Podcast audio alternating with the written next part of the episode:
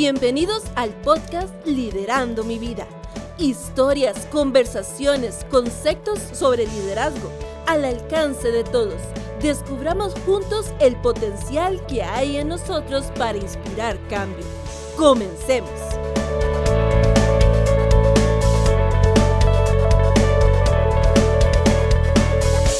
Bienvenidos, ¿cómo les va? Hola, este, estamos súper contentos. Un episodio más, gracias a Dios, el episodio número 17. Qué bendición, qué increíble.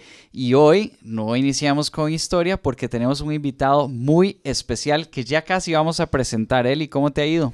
Gracias a Dios, todo bien, José, todo bien por este lado. ¿Cómo estás vos? ¿Cómo está la familia? Bien, bien, todos estamos muy bien. Eh, los chicos están de vacaciones. Bueno, Felipe, ¿verdad? Eh, y Gaby, este, que, que, también es maestra y, y, están en este tiempo de vacaciones que cae muy bien para recargar energías y, bueno, ¿verdad? y retomar la segunda parte del año. Exacto, así es.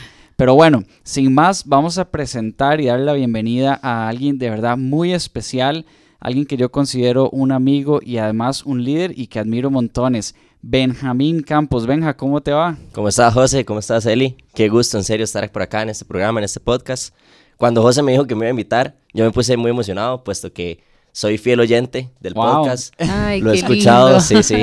Lo he escuchado todo, todos los episodios que han tenido y para mí es un honor estar por acá. En serio, que me tomen en cuenta. Muy especial. Ay, gracias. El honor es nuestro. Así es, así es. Muchas gracias, muchas gracias. De verdad que aquí, sí. Aquí la admiración es mutua, así, ¿verdad? Desde el primer momento en que José me dijo, yo Sí, démosle, me parece súper buena idea. Sí, y además, Benja, sos el primer invitado joven a, este, a este podcast. Qué honor, qué honor. Bueno, que no nos escuchen Rudy y Ana Luisa, ¿verdad?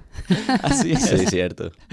Pero bueno, y hoy precisamente con un tema que yo creo que es un tema que de verdad este, debería importarnos a todos, porque muchas veces nosotros hablamos o creemos o nos referimos más bien a las generaciones jóvenes como que son las generaciones del futuro, pero son mm, realmente mm, son las generaciones del presente, ¿verdad? Es decir, este, y, y, están y son sumamente importantes en nuestra sociedad, tienen un rol sumamente importante. Y hoy venimos a hablar sobre el tema específico de que si siendo joven puedo ser líder, ¿verdad? o como nosotros lo titulamos, ¿puedo ser joven y líder a la vez? Es una pregunta eh, que, está por ahí, ¿no? Y para empezar, yo te haría una pregunta a vos, Benja.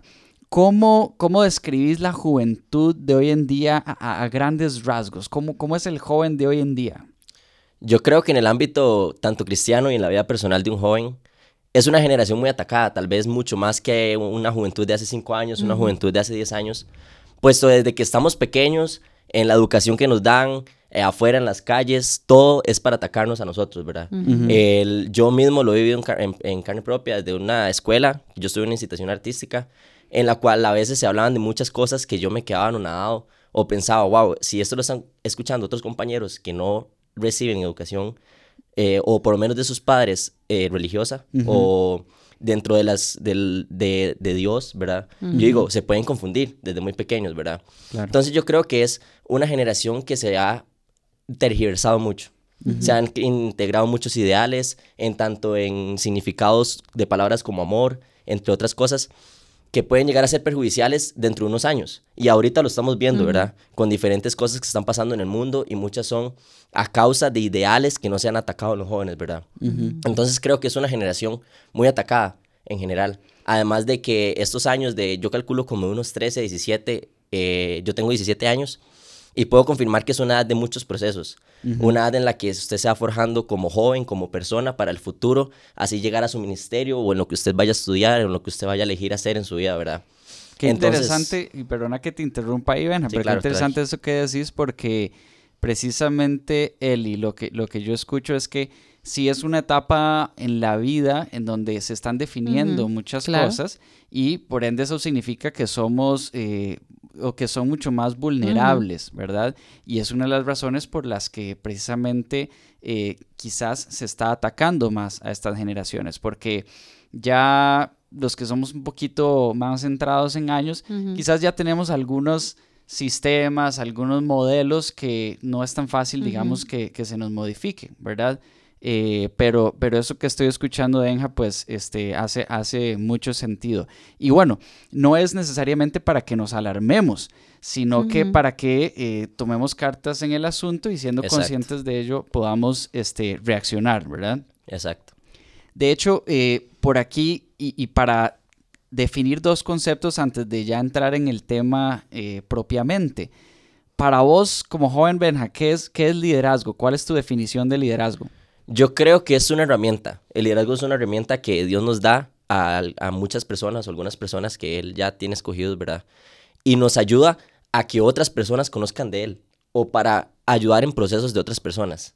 Entonces, ¿qué es lo que pasa? Que el ser líder o el tener el don del liderazgo es una responsabilidad más, ¿verdad? Y una muy, muy, muy, muy grande. Porque eso nos lleva a poder afectar o poder eh, sí, por decirlo así, afectar otras vidas, influenciar otras vidas, exacto. y puede ser para bien o para mal. Hay líderes buenos, hay líderes malos, ¿verdad? Usted puede ser el causante de que una persona tenga consecuencias malas o consecuencias buenas por sus acciones, ¿verdad? Porque te van a estar viendo. Y es algo que yo he experimentado mucho. Muchas personas están viendo qué es lo que está haciendo el líder, qué es lo que está haciendo Rudy, qué es lo que está haciendo ustedes dos allá arriba en la tarima, qué es lo que hacen en su vida personal, para así ellos poderlo imitar, ¿verdad? Entonces, es una responsabilidad muy grande de vida, ya que eh, como te están viendo, te van a imitar. Claro. Benja, y quisiera destacar en eso precisamente que estás mencionando, que yo creo, y decime vos si estoy equivocado o no, pero muchas veces los jóvenes tienden a creer que porque son jóvenes nadie los está viendo, ¿verdad? O nadie los está siguiendo, o a nadie le importa lo que están haciendo, y no necesariamente. Es más, yo me atrevería a decir que en muchos casos es lo contrario. Este, precisamente porque son jóvenes, muchas personas están observándolos, están este, viendo qué es eh, lo que están haciendo y, este, y bueno, siguiéndolos, ¿verdad? En, muchos sentidos, o creándose una, una idea de, cómo son ellos, ¿no? Exacto. Y Benja, hablando de esto, ¿verdad? Que me, me parece ahorita súper enriquecedor estarte escuchando hablar acerca del tema de liderazgo. ¿Vos crees que se puede ser joven y se puede ser líder? Claro que sí, claro que sí. Yo creo que hasta hay niños líderes dentro de ellos, ¿verdad? O que se están desempeñando para hacerlo en algún futuro. Yo puedo decir que yo siempre he sido, voy a usar una palabra muy coloquial, bombeta, como se dice, como se dice así a lo, costarricense, a lo tico, ¿verdad? He sido muy bombeta y eso ha ayudado mucho porque yo creo que más chicos se animan. Entonces, yo en la pastoral infantil, yo me acuerdo que si tenían que alguien hablar al frente, yo levantaba la mano. De hecho, hace poquito estaban pasando una, una foto por Facebook de yo como con cinco años hablando eh, al frente de todos, porque yo era muy bombeta. Leo, yo me acuerdo que Leo, la pastora de niños, decía, ocupamos un baile así, y yo siempre estaba. Aunque fuera a las 8 de la mañana, a la hora que sea, yo siempre estaba. Y yo creo que eso es algo bueno, hay que los adultos incentivar a los jóvenes y a los niños a hacer así. A que si es para Dios, que no lo dude, ¿verdad? Porque muchas veces nos quiere comer ese tema de los nervios, que está bien, está bien sentir nervios, pero el salir adelante, ¿verdad? Salir de su zona de confort para que otras personas puedan así ver en, en usted a Dios ¿verdad? Que eso es algo que no tenemos que, por decirlo así, pensarlo. Siempre tenemos que ser luz. Entonces, en todas las oportunidades que nos da Dios de hablar de Él, poder utilizarlo y usar esa herramienta de liderazgo para repartir la palabra de Dios a los demás, que es un tesoro, ¿verdad? Qué bueno que eso que estás mencionando, eh, Benja, y yo esperaría que muchos jóvenes estén escuchando este episodio o escuchen nuestro podcast y sí quisiera decirles que muchas veces nosotros estereotipamos este tipo de, acciones que toman las personas en general y eso a veces nos, nos retrae, nos, ¿verdad? No nos permite eh, actuar en el sentido de que vos decís, es que yo a veces soy muy bombeta, ¿verdad? Y eso es un estereotipo que muchas veces eh, tiene una connotación negativa, es decir, las personas por no querer ser bombetas no levantan la mano, no dan un paso al frente. Y, y, yo creo que más bien es una, es una característica, es, es, una, ¿verdad? Es parte de la personalidad de un líder querer siempre levantar la mano, servir, dar un paso al frente, estar ahí, ¿verdad? Entonces, este, qué importante que, porque vamos a ver, si yo como adulto se los digo, ¿verdad? Se lo digo a esta, genera esta nueva generación, ellos van a decir, eh, ¿verdad? Ese es ese mae, ¿verdad? O ese, señor, o ese roquillo, lo que sea. Pero cuando un joven es el que, el que lleva a cabo esa acción, ¿verdad? Y se lo dice a otros jóvenes, a ellos les llega, o sea, realmente les impacta. Y yo creo que eso nos lleva precisamente a la siguiente pregunta que teníamos por acá, ¿verdad? Y es que, ¿cuál es la importancia de que la juventud se involucre más y más, digamos, en, en temas de liderazgo y lo que nosotros llamamos en nuestro podcast en su metro cuadrado? Porque nosotros creemos que todos tenemos el potencial y somos líderes porque líder es su influencia y, nos, y todos influenciamos a alguien de alguna manera, ¿verdad? Pero ¿qué, ¿qué, tan importante es que realmente la juventud se la crea y se involucre, ¿no? Yo el año pasado estaba eh, con Rudy, dimos una preca, no sé si se acuerdan, era sobre una juventud sana, y yo decía que la juventud no es la iglesia del futuro, no es la iglesia de 5 años, no es la iglesia de 10 años, sino que es la iglesia de ahora. Entonces, ¿qué es lo que pasa? Los adultos, como son conocidos, el, digamos, los ministerios de más de 25 años por ahí, ¿verdad? tienen que empoderar a los jóvenes, tienen que involucrarlos para que así ellos puedan ejercer su liderazgo. Entonces, ¿cuál es la importancia de que se, se introduzcan en su, metro, en su metro cuadrado? Es que ellos puedan afectar o impactar también a adultos, ¿verdad? Eh, que seamos la iglesia ahora no solo significa que hagamos cosas entre jóvenes, cosas entre nosotros, que vayamos a otras iglesias con jóvenes, sino que también sirvamos con las personas que ya tienen cierto recorrido en el ministerio, ¿verdad? ¿Qué tiene de malo? Yo decía, ¿qué, tenía, ¿qué tiene de malo ver a una persona joven abriendo una puerta, repartiendo un lapicero? ¿Qué tiene de malo ver a, a un joven eh, tocando al frente, cantando al frente, verdad? Claro. Y tenemos muchos ejemplos de ellos. ¿Qué tiene de malo una persona joven en misiones? Que se vaya de misiones para algún país, no tiene nada malo, ¿verdad? Y hay muchos versículos en la Biblia que lo rectifican, ¿verdad? De hecho, ahí trae un versículo que es uno de mis favoritos, San Timoteo, que ahorita lo podemos hablar. Claro. Creo que sería muy importante, porque Dios así lo dice. Es más, muchos de los reyes del, del Antiguo Testamento eran menores de edad, ¿verdad? Y, un montón de ejemplos más, ¿verdad? Samuel, que fue desde pequeño, desde chiquito, entregado a la iglesia, a Dios, mediante una promesa de su mamá. Entonces, es increíble como Dios desde hace muchos años, más de dos mil años, más de un montón de años más, utilizaba a los jóvenes, utilizaba a los niños y no solo a los adultos. Eso sí, hay que pensar que los, los jóvenes están en un proceso de, maduración, de aprendizaje, pero eso no los quita de poder trabajar para el reino, de poder invertir en su ministerio, claro. ¿verdad? y, lo que mencionabas ahora, bueno, lo mencionaban ambos, pero, pero vos lo dijiste, la importancia de los adultos que están alrededor eh, o que estamos alrededor de los jóvenes, de la importancia de que los invitemos, los motivemos, los empoderemos eh, hoy que me, me, estaba listando para venir para acá, mami me preguntaba y me decía, ¿y qué van a grabar hoy? ¿Con quién van a estar? Y yo, vieras que vamos a estar con Benjamín. Ay, no puede ser, qué lindo, ¿verdad? Y hablábamos de eso. Y yo comencé, bueno, las dos hablábamos de lo que te admiramos, de tu servicio a Dios, de tu ah, servicio a la gente y esto. Y entonces hablábamos y mami me, me decía el rol, por ejemplo, de tu mamá, Exacto. ¿Verdad? La importancia de, de, de, Shirley, de, porque si vos me decís que, que vos te ofrecías en la pastoral para que venir mañana a las 8 de la mañana a cantar, ¿quién te tenía que traer? Tu mamá. Exacto. No, yo creo que eso es muy importante y también es un punto a, a resaltar, que no van a haber jóvenes sanos, jóvenes con un liderazgo fuerte si no hay adultos que lo fueron así, ¿verdad? Ah, Entonces, si queremos ser una iglesia sana en el futuro, tienen que haber adultos sanos que le enseñen a los jóvenes. Sí, sí. ¿Qué es lo que pasa? Muchas veces que son, hay papás que me dicen, es que mi hijo no, o no ora, no busca a Dios, no quiere venir al grupo de jóvenes, no quiere venir a la iglesia, pero todo empieza desde adentro, desde la familia. Claro. El, el, método más bueno de evangelizar es el ejemplo. Y también entre cristianos es así.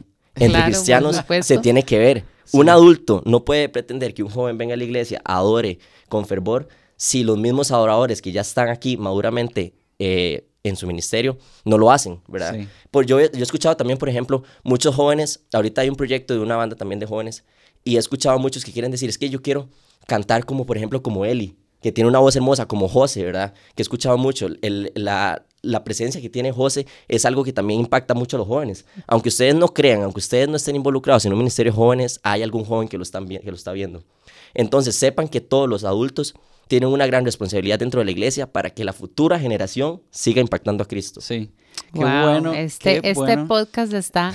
Hoy está que arde este podcast. Nos están dando cátedra. Absolutamente. qué bueno eso que decís, Benja. Y es que no muchas veces los adultos no solo no les dan las herramientas a los jóvenes, sino que literalmente les ponen barreras. Así Porque una cosa es como, bueno, no, no te, quizás no te ayudo, pero di, juéguesela o, o, usted tiene la libertad para crear, pero es que muchas veces nosotros somos los culpables de más bien ponerles barreras, obstáculos Y yo creo que es inclusive hasta por temores propios, ¿verdad? Sí, traumas del pasado. de no querer como que, sean mejor o de que bueno, surjan mejor. Bueno, esa puede ser. Yo sé, yo sí sé que se da mucho, por ejemplo, que hay como un poco de celillos, ¿verdad? Eh, para eh, ciertas personas eh, se pueden sentir eh, ¿cómo se diría? Intimidad, de que venga un joven y que sea mejor que ellos, ¿verdad? A mí eso me, yo, para mí eso es incomprensible. yo más bien aprovecharía y diría, ya que estoy más centradita en años, como dijo José, y veo a alguien que viene con mucho más conocimiento que yo, le digo, este, ¿qué me puede, o sea, vení, ¿cómo, ¿cómo podemos hacer para que yo aprenda de vos todo eso que vos sabes?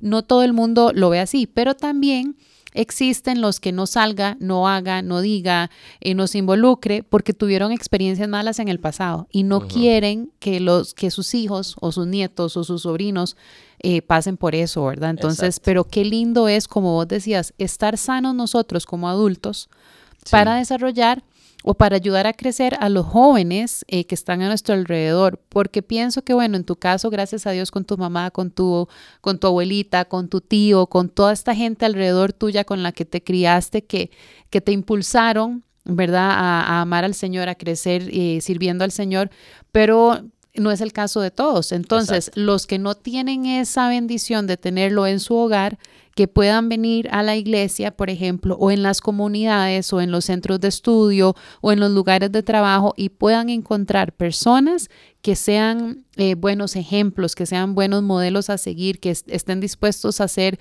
como esos eh, padrinos, madrinas, que puedan ayudarlos en esta etapa, como vos decías ahora, que es de, de, tanta, de tantos cambios, de tantas situaciones diversas y que puedan vivir todas estas cosas con un acompañamiento de un adulto sano y maduro. Sí, exacto, sí. No, de hecho, yo tengo eh, amigos, más que amigos, familia en el Ministerio de, Jóvenes, que es así. Son casos en el que sus papás no, no fueron criados en la palabra, no son de cuna cristiana, no, nunca fueron a una iglesia y la primera experiencia que tuvieron fue bien abundante, ¿verdad? Mm. Entonces, ¿cuál es, ¿qué es lo que nosotros tenemos que hacer? Nosotros tenemos que ser esa familia ministerial. Nosotros tenemos que enseñarles, mira, por esto es el camino. Eh, de repente decirles, leamos tal, tal capítulo de tal eh, libro de la Biblia, ¿verdad? Que eso es lo que se intenta hacer en el Ministerio de Jóvenes en el Ministerio de Niños lo que se intenta es enseñarles, más o menos encaminarlos. En el Ministerio de Jóvenes ya es un proceso. Es donde se le tiene que mostrar la visión de lo que Dios quiere en su vida, ¿verdad? Eh, se tienen que manejar los cinco propósitos que manejamos en la iglesia en los jóvenes, para que así el joven se desarrolle integralmente en el propósito que le interesa. Hay casos de amigos como por ejemplo los gemelos Castro, que son los que cantan en Outcome. Ellos empezaron en Holly, que Holly es el teatro, un ministerio de jóvenes que tenía la iglesia que tiene la iglesia más bien, y ellos empezaron cantando ahí. Y ahí poco a poco les fueron, como se dice popularmente, dando pelota, les, les empezaron a dar oportunidades de que cantaran y ahí van poco a poco y ahora se los puede ver como unos grandes adoradores aquí en la iglesia y en diferentes lados donde los invitan, ¿verdad?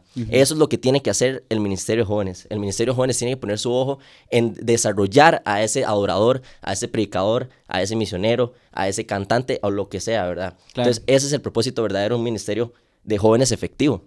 Porque puede haber un ministerio de jóvenes que se les enseñe palabra que, y, ya resolvieron, porque se les dio una clase, se les dio Biblia, conocieron de Cristo y listo. Pero ¿qué va a pasar en el futuro? Van a ser eh, hombres de Cristo o mujeres de Dios faltos de ese ministerio o que no saben qué hacer, que llegan a los 25, ah, mira, todavía no sé dónde servir, ¿verdad? Pero si hay unas bases fuertes en un ministerio de jóvenes, eso va a crear que ellos lleguen al futuro con algo para dar a Cristo, algo que devolver, aunque sea eh, no sé, el, en los de camisa amarilla, que muchas veces los vemos, son servidores que ellos quieren dar algo a Cristo, lo que poco, de los muchos que, les devolvió. Exacto, son muy importantes. Y que ellos poco a poco, los jóvenes, vayan desarrollando y diciendo, qué chiva, me gusta esta área, qué chiva, me gusta esto, yo creo que Dios me está llamando a esto. Y hemos visto frutos, hemos visto personas arriba, hemos visto a la banda Outcome, que son, bueno, la mayoría son jóvenes. somos.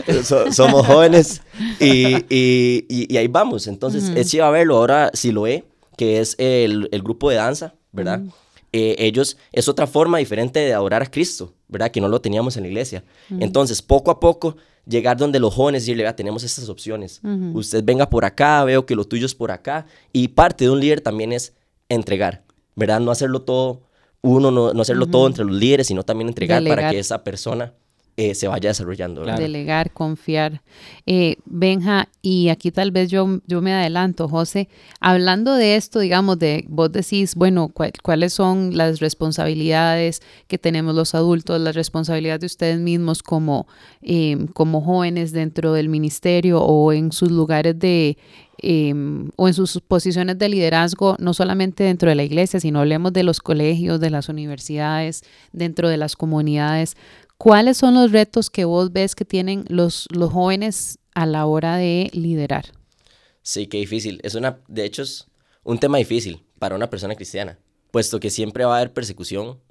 Cuando uno habla de persecución, mucha gente se imagina como en esos países en donde se buscan a los cristianos y que no pueden hablar, ¿verdad? Mm. Pero aquí en Costa Rica específicamente es un diferente tipo de persecución.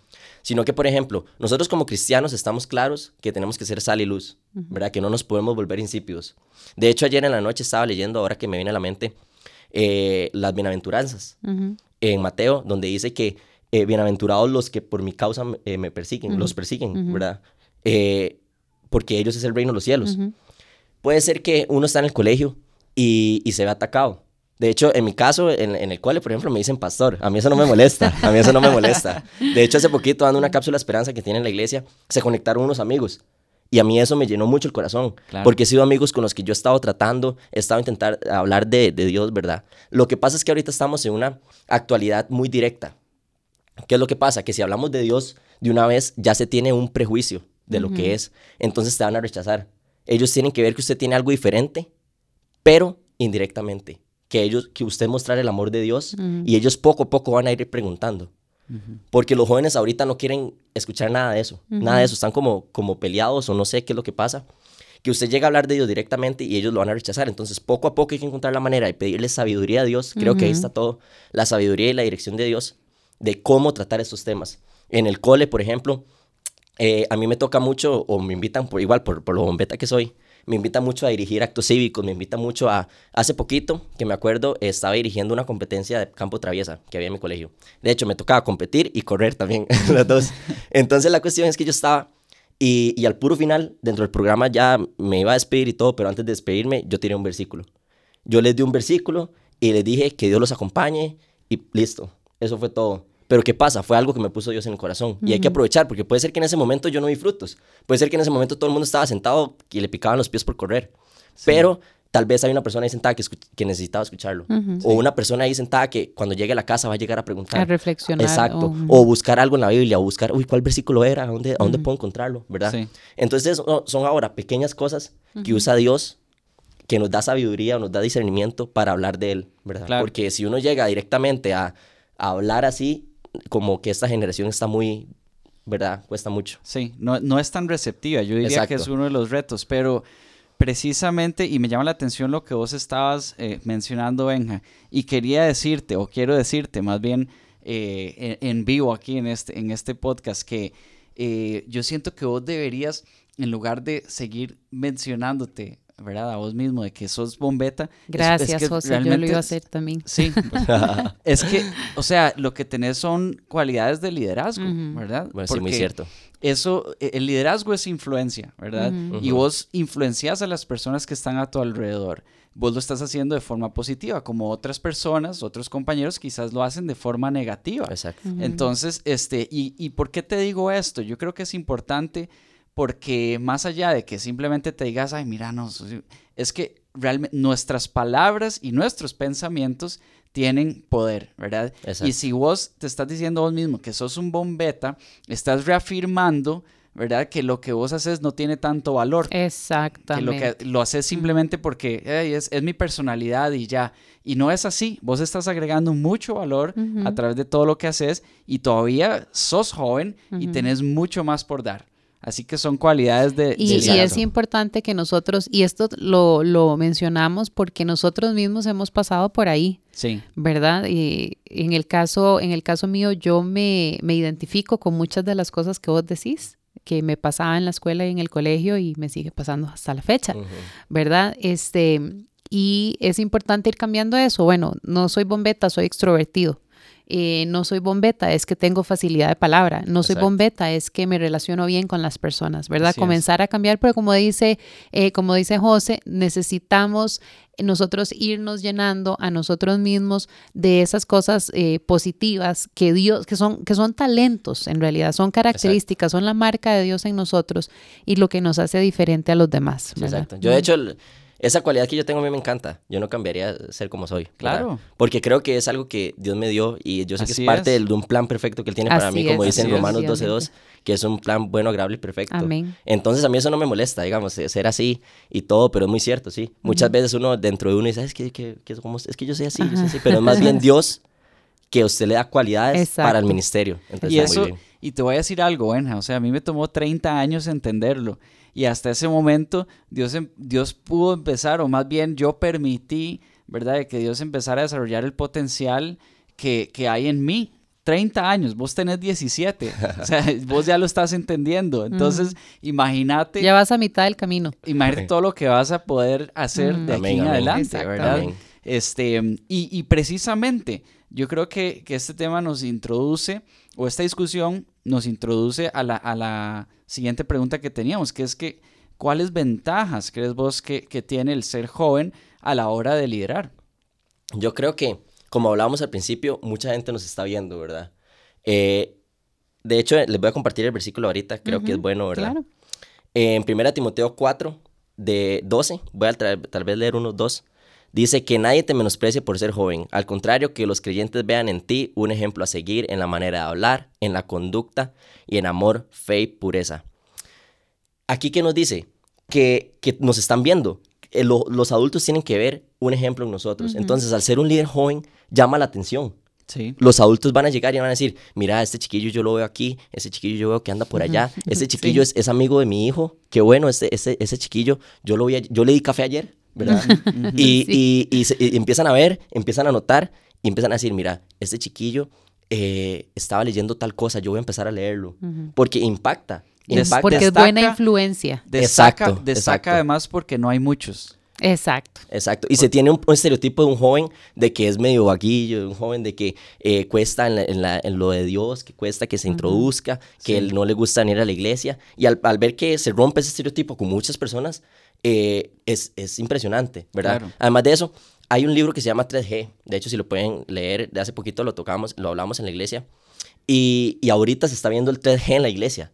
Yo hablando con mi tío Héctor, él me decía que es increíble. Hace poquito fuimos a San Ramón de Misiones y se vio el 3G. El 3G, la tercera generación de, de, creyentes o de cristianos que hay en una familia, en una iglesia. ¿verdad? Vos sos 3G. Yo soy 3G, lo empezó mi abuela.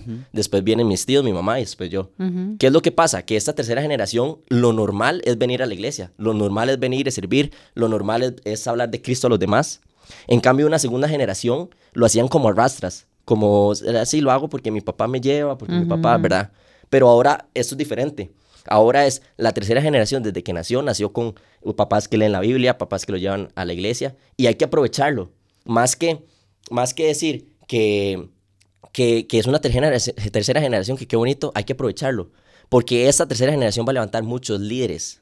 Así Exacto. Pero entonces sí, hay que aprovecharlo. Y, y, y como decía José, eh, llama, llama la atención. Y entonces ser líder joven es una, un buen recurso para así no solo eh, impactar a los jóvenes, sino también a los adultos. Claro, y es que cuántas veces, por ejemplo, este, nosotros, qué sé yo, escuchamos a, alguien en una conferencia hablando sobre algún tema en específico y, llama la atención cuando tal vez es un joven y aún más cuando es un niño y lo destacamos, ¿verdad? Y quizás ese mismo discurso lo da una persona de 30 años para arriba y, no tiene mucho impacto, ¿verdad? O no, no se destaca mucho, simplemente por la edad de la persona que lo está dirigiendo. ¿Y por qué, es que, por qué es que existe ese efecto, creo yo?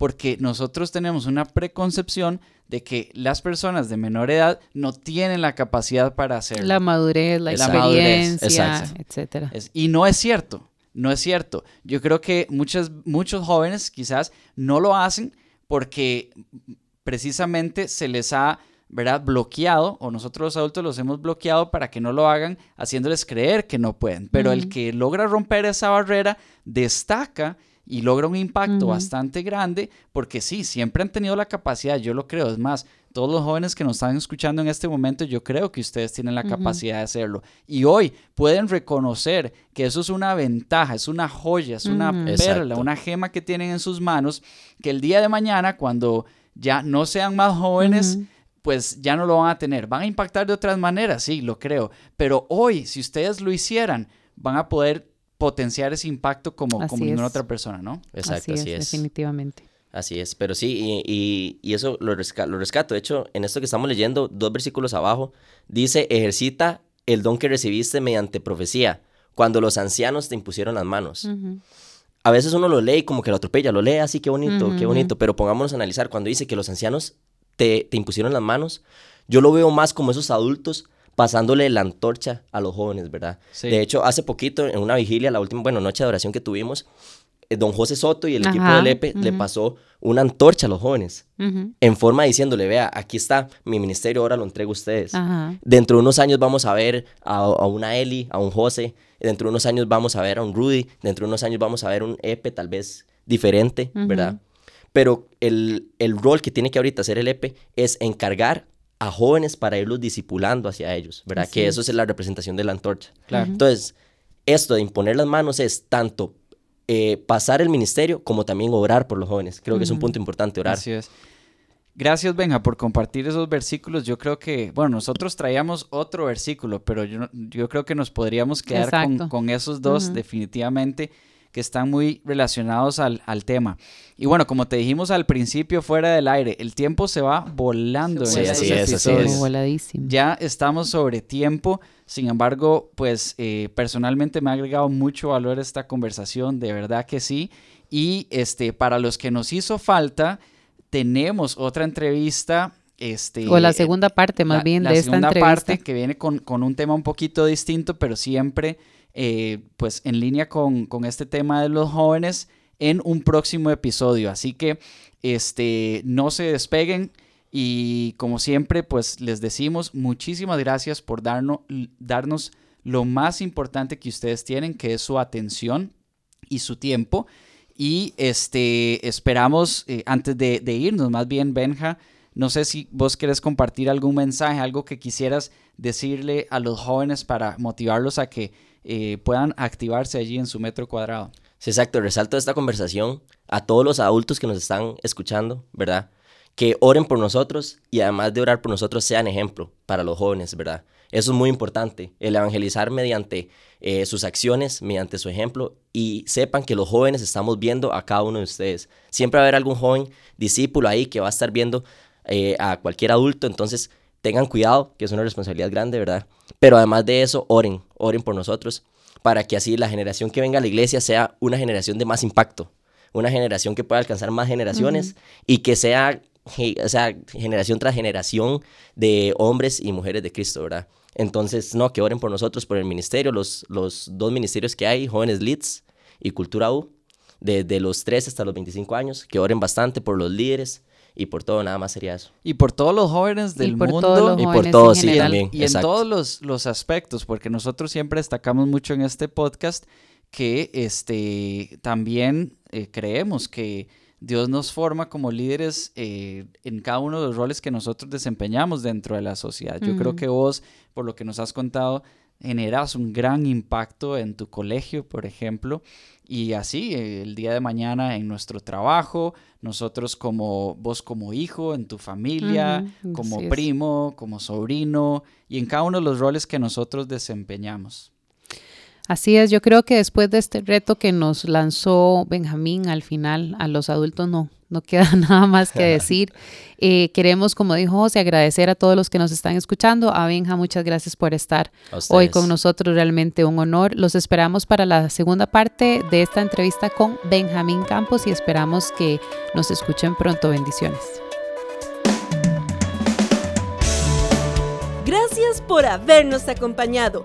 Este es un proyecto de Vida Abundante Heredia. Nos vemos en el próximo episodio para continuar juntos en este viaje de crecimiento personal. Y recuerden, liderando mi vida, inspiro cambio. Que Dios les bendiga.